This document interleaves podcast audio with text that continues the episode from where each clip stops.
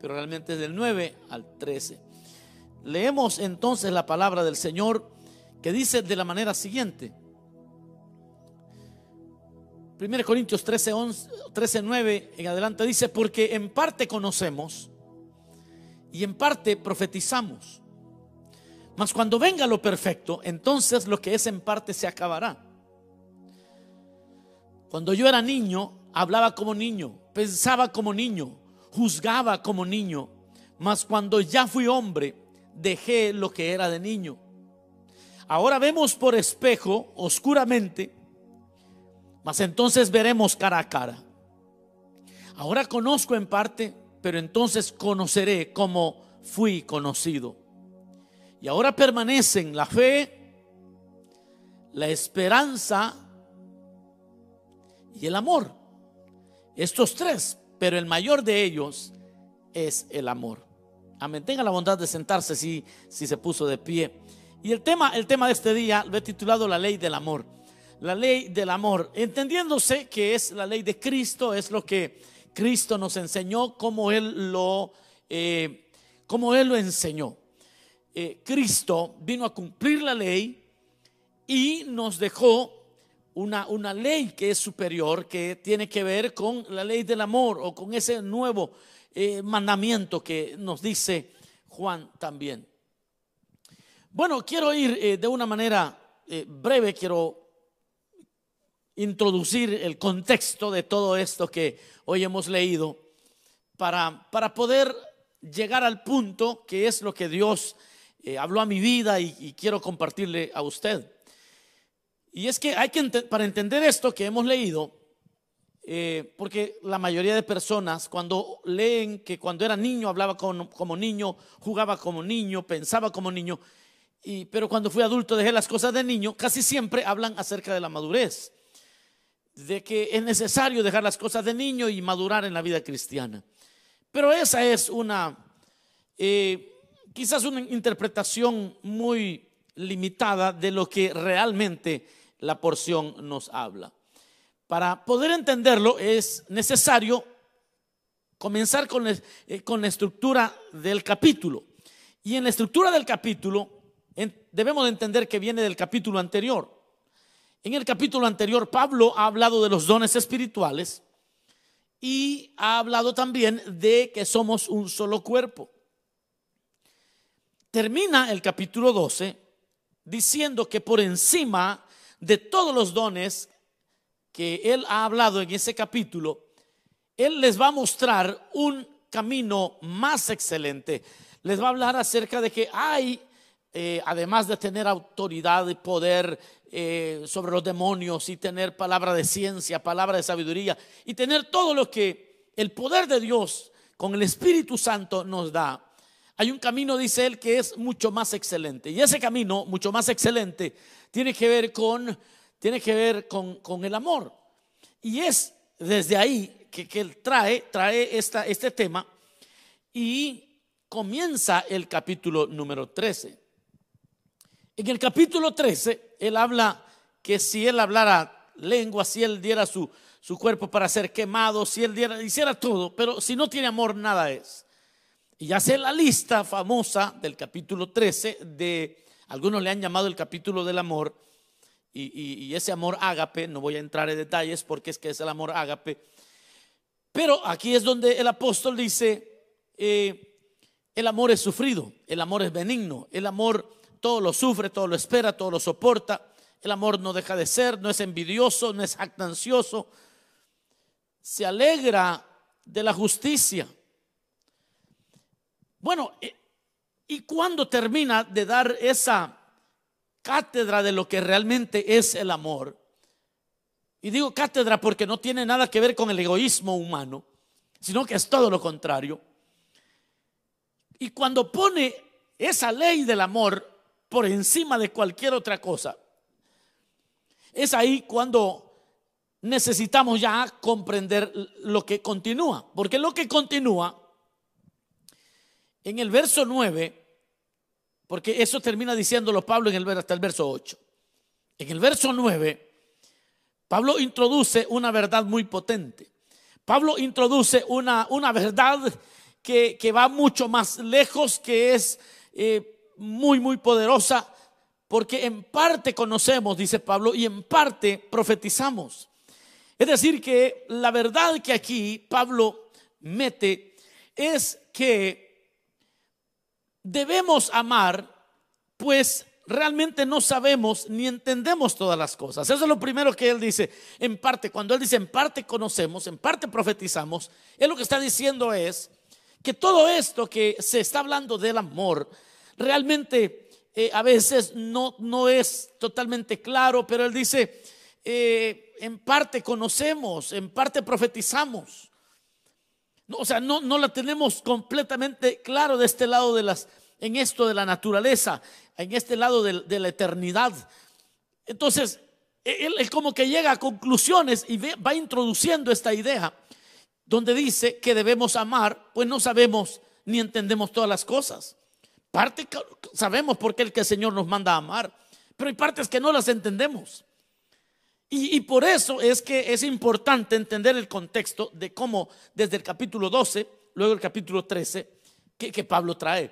Porque aquí viene el apóstol y dice, en parte conocemos, en parte profetizamos. Y esta es, una idea potente porque lo que él está diciendo es que aunque usted lee la palabra, dice que el amor es sufrido, que el amor es benigno, que el amor eh, no busca lo suyo, no es envidioso. Y cuando, cuando uno lee todo eso, uno sabe, en parte sabe que eso es lo bueno. Pero van a surgir preguntas más adelante que se vuelven muy interesantes para todo creyente.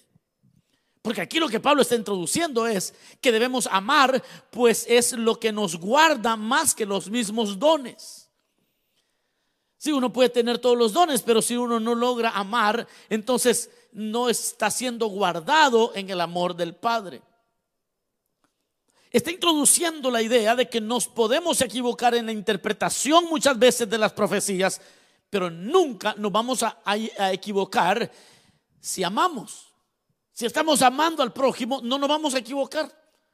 Y que si usted conoce todos los misterios, pudiera equivocarse en ese, en ese conocimiento, porque somos seres limitados de este lado de la eternidad. Pero cuando amamos, cuando amamos no corremos ese peligro. Pero, pero aún ahí dice Pablo, en parte conocemos, en parte profetizamos. Luego en el verso 10 dice, pero cuando venga lo perfecto, lo que es en parte se acabará. Cuando venga lo perfecto. Es decir, que hoy solo tenemos la correcta noción del amor. Hoy tenemos como, esta idea del amor de Dios y del amor que debemos de tener por el prójimo. Sabemos que es lo justo, sabemos que es lo correcto, pero fíjese que hoy solo tenemos una noción de, ese amor. Hoy, hoy nosotros, y, y no me va a dejar mentir, pero nosotros realmente amamos casi porque es un deber cristiano, pues. Uno termina amando porque esto es un deber cristiano. Y a veces hay algunos que cuesta amarlos, ¿verdad? Y esos que cuesta amarlos, uno, uno realmente, cuando cuesta amar a alguien, uno tiene que apelar a su deber cristiano. Y, y uno entonces, por amor a Cristo, uno ama a las personas difíciles de amar. Y yo espero que usted lo haga, porque todo creyente, e, ese es el reto realmente, amar a los que lo aman a uno no tiene ningún esfuerzo, no conlleva esfuerzo, no tiene chiste como dijéramos. Ahora, en ese pensamiento, por favor, no he dicho nada nuevo, pero si usted sigue la idea que el apóstol está transmitiendo, es una, una cosa bella. Yo estuve buscando y buscando, buscando, y me daba cuenta que pocos han tratado este asunto en la perspectiva que el apóstol lo está comunicando. Porque llega el verso 11, donde el apóstol dice, cuando yo era niño, hablaba como niño, pensaba como niño, jugaba como niño, pero cuando fui adulto dejé las cosas que eran de niño. Ahora, ahí el apóstol no está diciendo que el creyente va a madurar y que un día ya no va a tener cosas de niño. No, e, esa es una interpretación, como dije, muy, muy limitada. No voy a decir que es mala, pero, es muy limitada. Y es muy limitada porque está lejos de lo que el apóstol está introduciendo a, la iglesia del Señor, a usted y a mí. Porque lo que él está diciendo es que cuando era niño, realmente está hablando de cómo los niños solíamos, y tal vez usted se recuerda que como niños solíamos tener muchas preguntas. Y preguntábamos cosas a nuestros padres. ¿Y, cómo, y, cómo, nacen los, y, cómo, ¿Y cómo nacen los bebés? ¿Y cómo se hacen los bebés? Y nuestros padres, muchos de ellos, con mucha claridad en su responsabilidad, nos explicaban que los padres, en su amor, se juntan, tienen relaciones sexuales y que de eso sale un embarazo y que son nueve meses de gestación y a los nueve meses el bebé sale. Pero no nos decían mucho.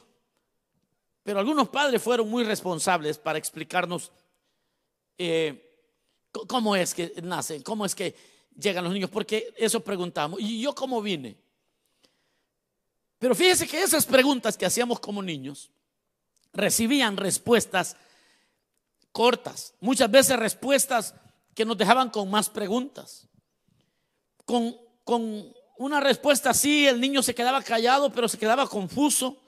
O si no, pregúntele a los que son chiquitos hoy, los niños. Pregúnteles, ellos se quedan, pero por qué? Y entonces hacíamos preguntas. Y esas preguntas eran, respondidas parcialmente. Y entonces Pablo eh, está trayendo una idea maravillosa, porque él está diciendo que así como el niño pregunta, así como el niño pregunta acerca de cómo nacen los bebés y preguntas como esas, de la misma forma, usted y yo en este mundo, como creyentes, nos hacemos las preguntas difíciles del capítulo 13. ¿Y cuáles son esas preguntas difíciles? Pensemos por un momentito. El amor es sufrido, es benigno. El amor no tiene envidia. El amor no es jactancioso, no se envanece, no hace nada indebido, no busca lo suyo, no se irrita, no guarda rencor no se goza de la injusticia, mas se goza de la verdad. Todo lo sufre, todo lo cree, todo lo soporta. El amor nunca deja de ser. Ahora, cuando uno llega a estas porciones, si uno es honesto, yo no sé usted si es honesto, pero por lo menos a mí me ha pasado, está fregado. Está como tropezón en ayunas. Sea honesto, no me salga muy espiritual. El amor es sufrido. Cuando me diga, sí, no es jactancioso, no busca lo suyo, no se envanece, es benigno. Y, ese es el estándar. Y uno dice, pero ¿y cómo le hago? ¿Y cómo hago para ser benigno con aquel que me causa daño? ¿Y cómo hago para poder ser bueno como el Señor dijo que fuésemos como Él es. Y uno se hace preguntas realmente, preguntas válidas en cuanto al el, ejercicio constante de esta ley, que es la ley del amor. Imagínense que dice que todo lo sufre. Ese todo lo sufre. Deja mil preguntas en seres tan, ¿cómo le puedo decir? humanos, así, humanos voy a decir. Todo lo cree. Ese todo lo cree. Ese todo lo espera. Cuando, ya llegamos a ese punto, donde dice que todo lo soporta, que el amor todo lo soporta, y oiga esto, todo, todo lo soporta. Yo no sé si le surgen preguntas a usted, pero si somos honestos, nos surgen preguntas, hombre. Porque entonces uno dice, pero ¿hasta cuánto? ¿Hasta cuánto tengo que aguantar? ¿Hasta dónde tengo que soportar? ¿Hasta cuánto? Y uno tiene mil preguntas. Y uno dice, "E- esto es imposible y esto es que, es, que usted no sabe lo que me han hecho. Es que usted no sabe por dónde yo he pasado. Es que usted no, no- tiene idea qué es lo que yo he vivido. Y cuando uno llega a estos puntos en la Biblia, y uno dice, no, e- es, es que tengo mil preguntas. ¿Cómo es posible que yo pueda tener el amor de Dios? Ese amor que dice que no se irrita, que no busca lo suyo, que no hace nada indebido, que no guarda rencor. Uno tiene preguntas, uno se hace preguntas, se cuestiona. A eso se refiere el apóstol. Él dice, cuando yo era niño, entonces él, lo que hace es utilizar la, la forma como de niños nosotros preguntábamos de todo. Yo era preguntón, yo preguntaba todo. Bueno, sigo preguntando, pero quizás es una cuestión para educarme. Pero, pero de niño mi curiosidad, yo no sé cuántas veces puse en aprietos a mis padres. Y Pablo introduce esta idea. Pero no introduce la idea para enseñarnos a madurar en la vida cristiana. Introduce esta idea porque Pablo quiere que todos entendamos que la ley del amor es una ley a la cual nosotros tenemos que adherirnos. Tenemos que buscar amar al prójimo de esa manera. Y aunque surjan mil preguntas como a los niños les surgen las preguntas, realmente la niñez es muy incomprensible en general. O, o si no, coménteme ahí, por favor. Voy a hacer unas preguntas y quiero que me comenten ahí. Yo voy a estar viendo.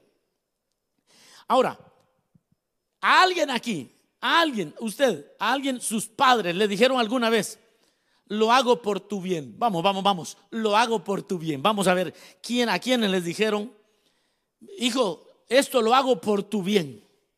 Ah, esa es una. Otra, otra que le hayan dicho, por ejemplo, cuando seas grande vas a entender. Si a usted también le dijeron esa, comparte en este momento. Vamos a ver. Allí están ya comentando. Digan algo si, si, les, si les dijeron, eh, un día vas a entender, un día vas a entender, cuando seas grande me lo vas a agradecer, esa es otra famosa. El, cuando seas grande me lo vas a agradecer. E- Esas son tres muy comunes. Lo hago por tu bien. Un día vas a entender. Cuando seas grande me lo vas a agradecer. Esas tres. ¿Cuál de esas tres es la más famosa? Vamos a ver. Comenten ahí. ¿Cuál es la más famosa? Son tres, ¿ah?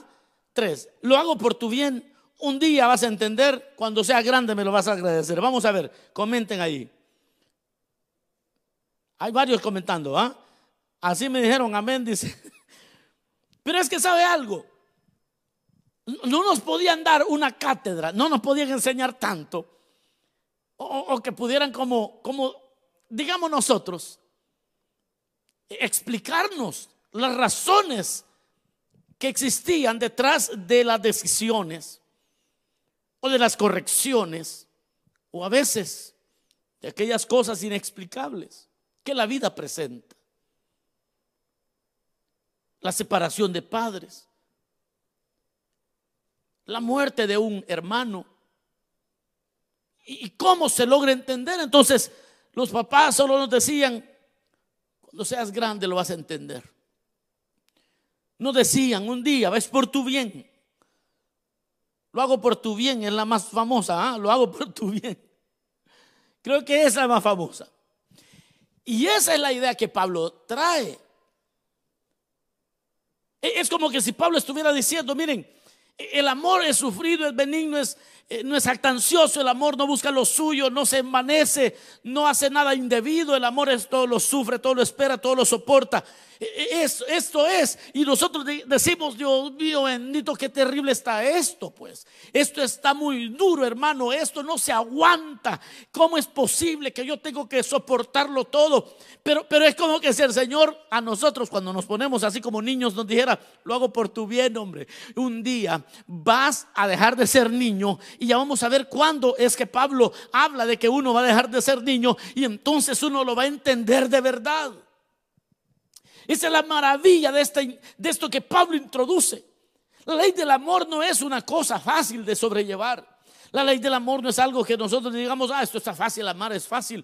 Es que amar no es un sentimiento, es una determinación que usted toma. Es algo que usted decide hacer. Así como Cristo decidió ir a la cruz. No lo hizo porque sintió hacerlo. Es más, a su padre le dijo, Padre, si es posible, pasa de mí esta copa. Pero que no se haga mi voluntad, sino la tuya. ¿Qué le estoy diciendo?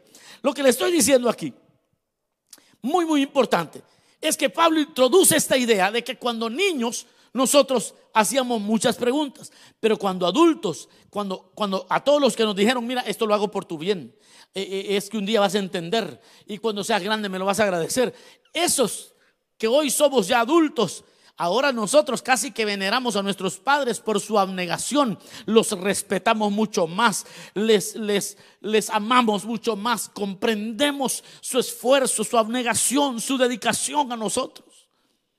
Y cuando uno ya es adulto, empieza a entender de verdad. Yo recuerdo la primera vez que salí a trabajar. Recuerdo cómo, cómo cuesta ganar el dinero. Me, recuerdo todo lo que la vida, mi mamá me decía, bueno, cuando esté fuera de casa vas a, saber de lo que te estoy hablando. No pasaron ni tres meses cuando yo llegué a los Estados Unidos fuera de la casa de mis padres, cuando me di cuenta que todo lo que me, me habían dicho, realmente yo no entendí nunca lo que significó estar bajo techo de, de los papás. Y esto es lo que Pablo introduce.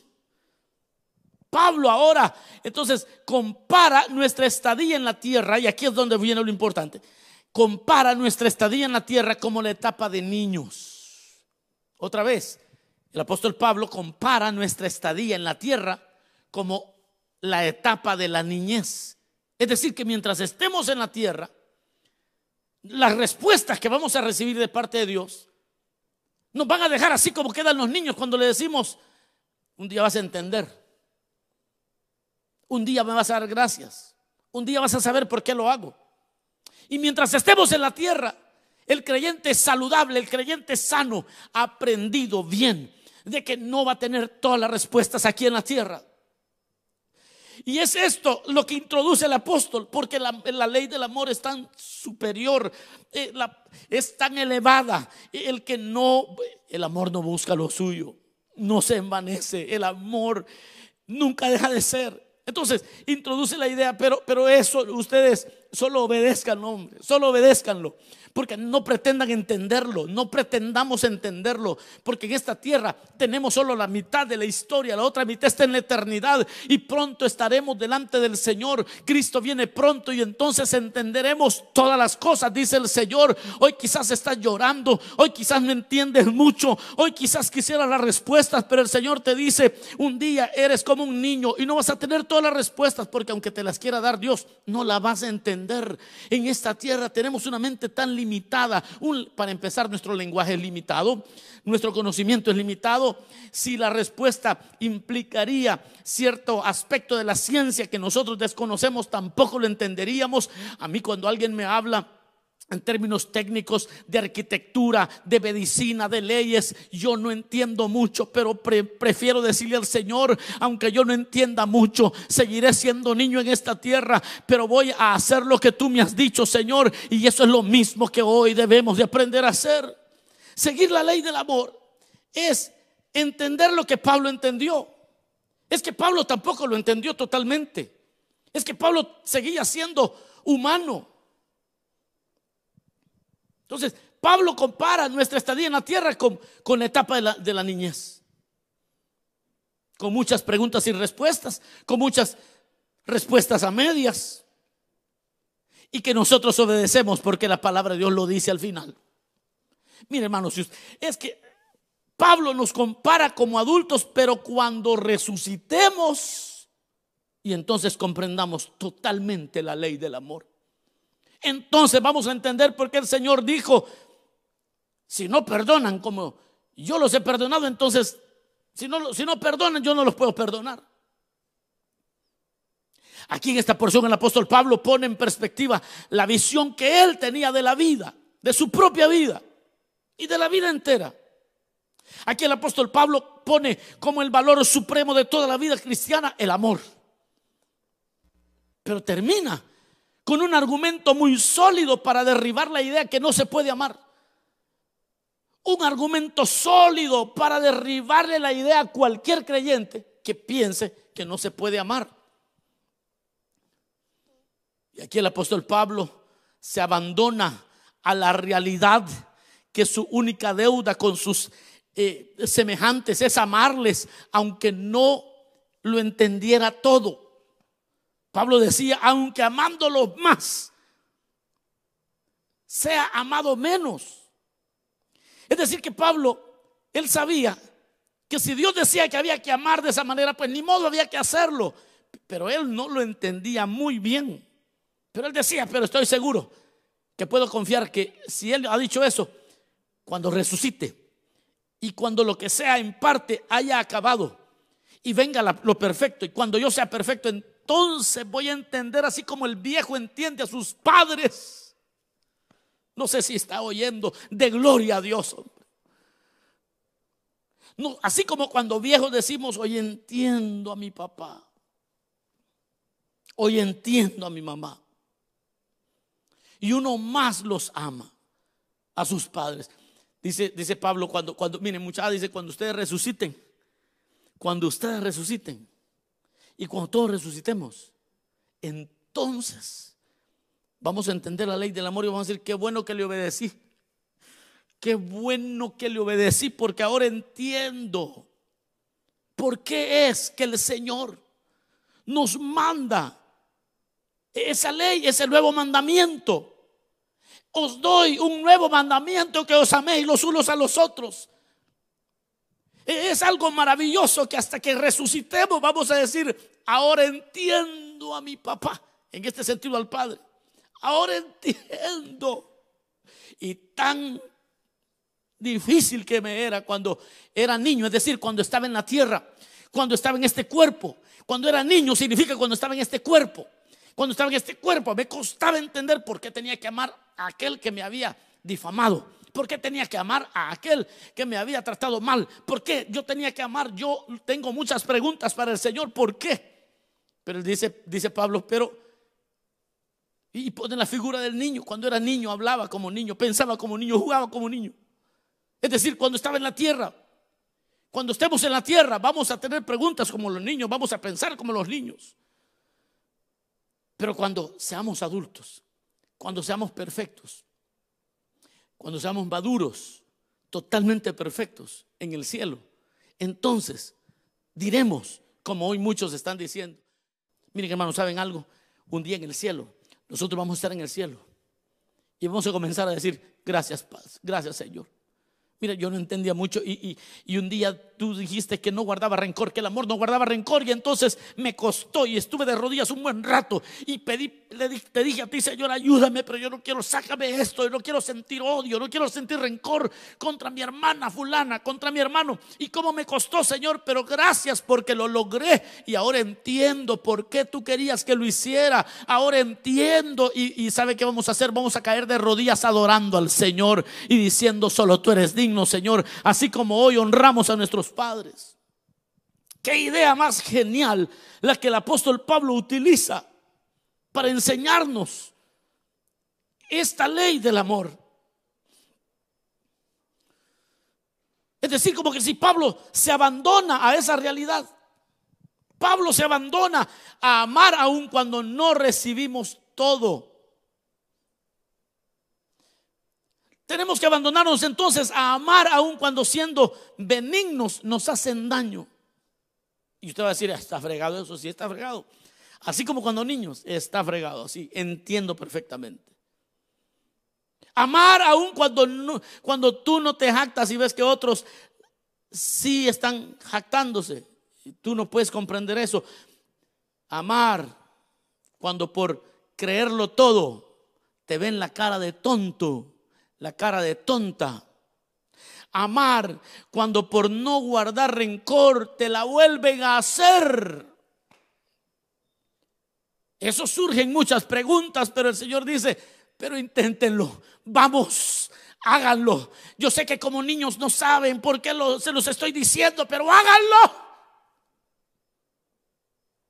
Just do it.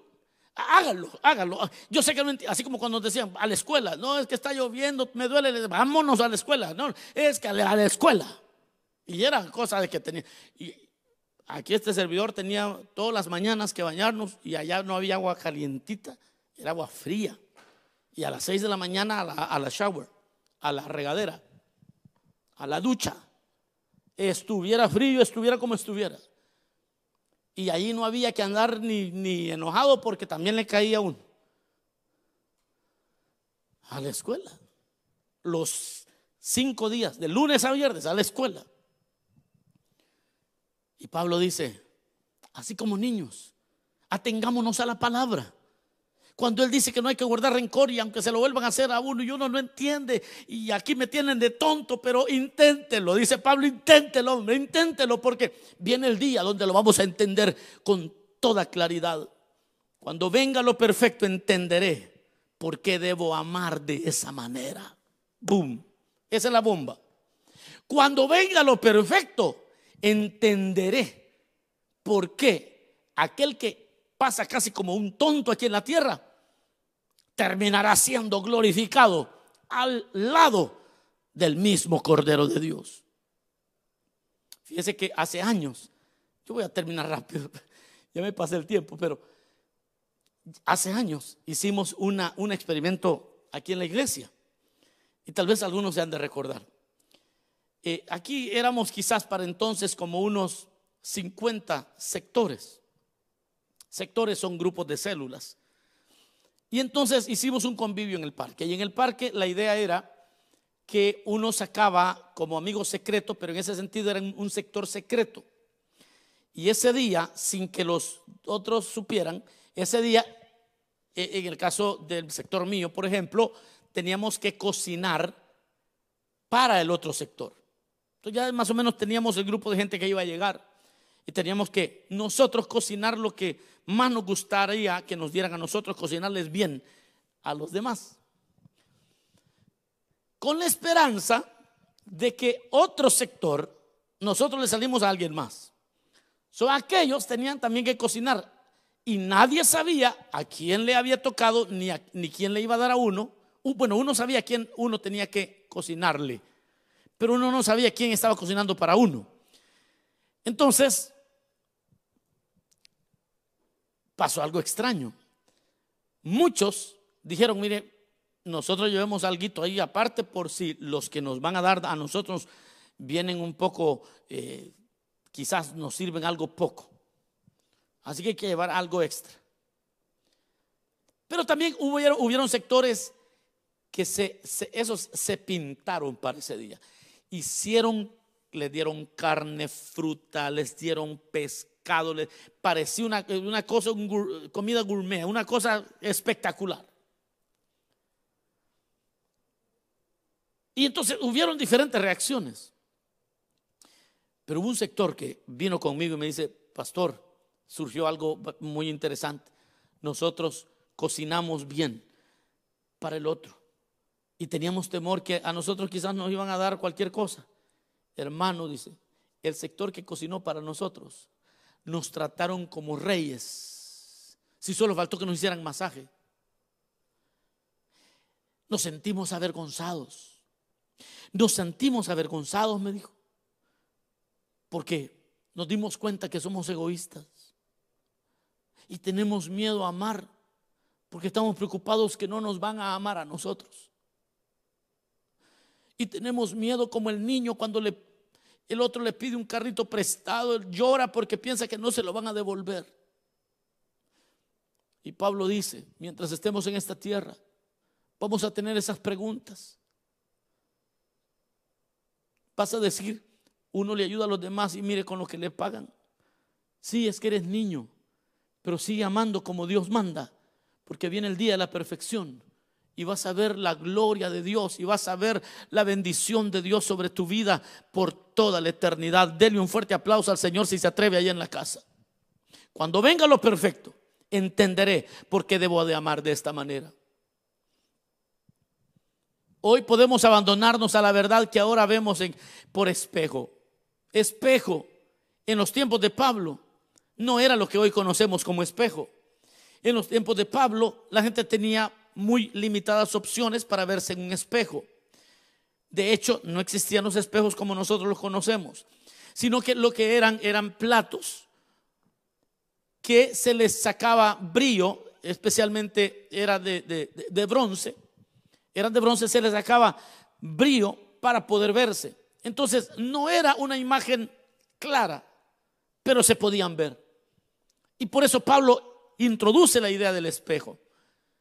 Hoy vemos como por un espejo, borroso, tal vez no se ve bien. Obviamente que hoy, al, entender la porción como un espejo, como los entendemos hoy, entonces se le pierde la belleza al texto. Pero entendámoslo históricamente. ¿A qué espejo se refería? Se refería a un metal bruñido y bien pulido. Y allí la gente se veía el rostro. O algunos usaban el agua, pero muchas veces tenían que salir para que el reflejo en el agua pudiera ser claro en sus rostros. Pero usualmente tenían un metal que habían pulido para esa finalidad. Yo termino y digo, hermano amado, la ley del amor, ese nuevo mandamiento que el Señor nos dio. Atrevámonos a vivir bajo la ley del amor. Hagamos aunque no entendamos completamente por qué es que el Señor dejó semejantes cosas que parecen una locura para nosotros. Realmente, mis amados, esta es la única obediencia que podemos darle a nuestro Dios. Porque si para obedecer al Señor necesitamos entenderlo todo completamente, vamos a fracasar en el intento. La obediencia a la palabra de Dios no siempre va a estar clara. No siempre, no siempre, pero hay que obedecer, hombre. Porque ahorita en parte sabemos, en parte profetizamos, obedecemos y cuando resucitemos nos vamos a dar cuenta y vamos a glorificar al Padre. Por eso el joven rico, aquel que Jesús le dijo, ah bueno, vende todo lo que tienes y dalo a los pobres. Aquel hombre se fue triste porque no pudo entender. Como un niño, me van a quitar mi carrito, no se lo puedo dar, me voy a quedar sin que nadie me cocine, decía aquel sector. Si hay que perdonar, perdonemos. Si hay que pasar por alto la ofensa, hagámoslo. Si hay que buscar la paz y seguirla, vamos, hagámoslo. Porque viene el día donde veremos claramente. Viene la mañana y el sol de justicia resplandecerá sobre nuestras vidas. Y todo tendrá sentido cuando estemos frente a nuestro Redentor Jesucristo y todo tendrá sentido. Y los que parecíamos tontos y aquellos que nos tomaron ventaja en esta tierra, recibiremos corona de gloria sobre nuestras cabezas. Cierra tus ojos un momento. Dile, Señor, gracias. Gracias por tu palabra, Señor. Hoy, Señor, nos atamos a la ley del amor. Hoy nos amarramos a la ley del amor. Y aunque en parte lo entendamos y en parte no lo entendamos, Señor, estamos dispuestos para que cuando seamos adultos y estemos glorificados contigo, entonces podamos decirte, ahora sí entiendo, ahora sí te comprendo, Señor. Gracias, bendito Rey, por tu palabra. Gracias, bendito Rey, por tu palabra.